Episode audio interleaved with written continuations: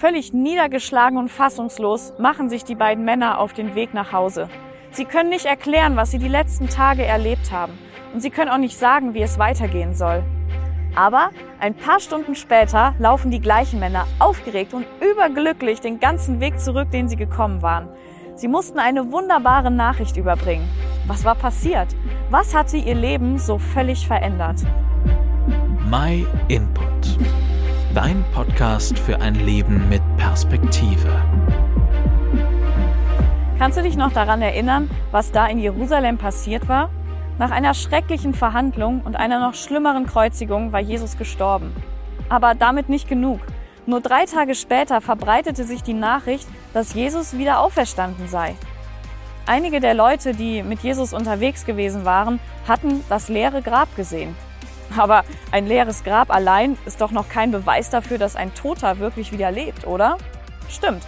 Aber es war auf jeden Fall schon mal die notwendige Voraussetzung dafür. Und dann waren da auch noch die Menschen, die behaupteten, Jesus gesehen zu haben.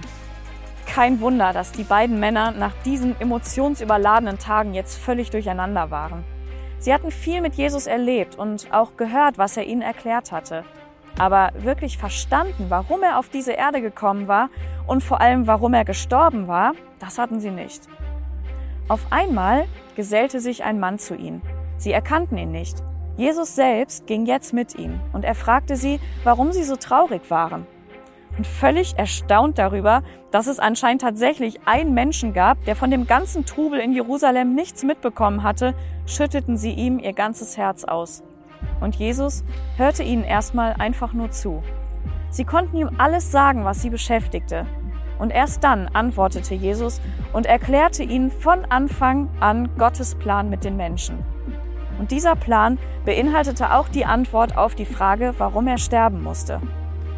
In der Bibel kann man über Gott lesen, er will ja, dass alle Menschen gerettet werden und die Wahrheit erkennen. Gott möchte, dass jeder diesen guten Plan erkennt, den er mit den Menschen hat. Er möchte, dass wir Menschen verstehen, dass wir durch alles Schlechte in unserem Leben von ihm getrennt sind und dass wir Rettung nötig haben. Deshalb Ostern.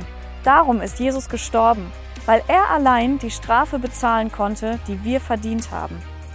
Was den beiden Männern jetzt noch fehlte, war der Glaube daran, dass das auch alles stimmte, was sie gehört hatten. Kurze Zeit später gab sich Jesus ihnen zu erkennen.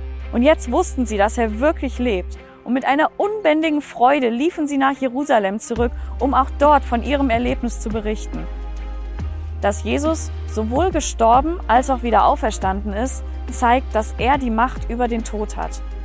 Im letzten Buch der Bibel sagt Jesus, Habt keine Angst. Ich bin der Erste und der Letzte und der Lebendige. Ich war tot, aber jetzt lebe ich in alle Ewigkeit und habe die Schlüssel für Hölle und Tod. Der Einzige, der von einem Leben getrennt von Gott, also einem Leben in der Hölle bewahren kann, ist Jesus Christus. Und das Einzige, das du dafür tun kannst, ist daran zu glauben, dass alles das, was er gesagt und getan hat, die Wahrheit ist. Wenn du dir auch die anderen Teile der Osterserie angesehen hast, dann hast du einiges über die Wahrheit gehört. Gott wünscht sich, dass jeder Mensch diese Wahrheit erkennt. Und das wünschen wir dir vom My Input Team auch. Vielen Dank, dass du dir den My Input Impuls angehört hast. Wenn du mehr wissen willst, geh auf unsere Website myinput.it oder folge uns auf YouTube, Facebook und Instagram.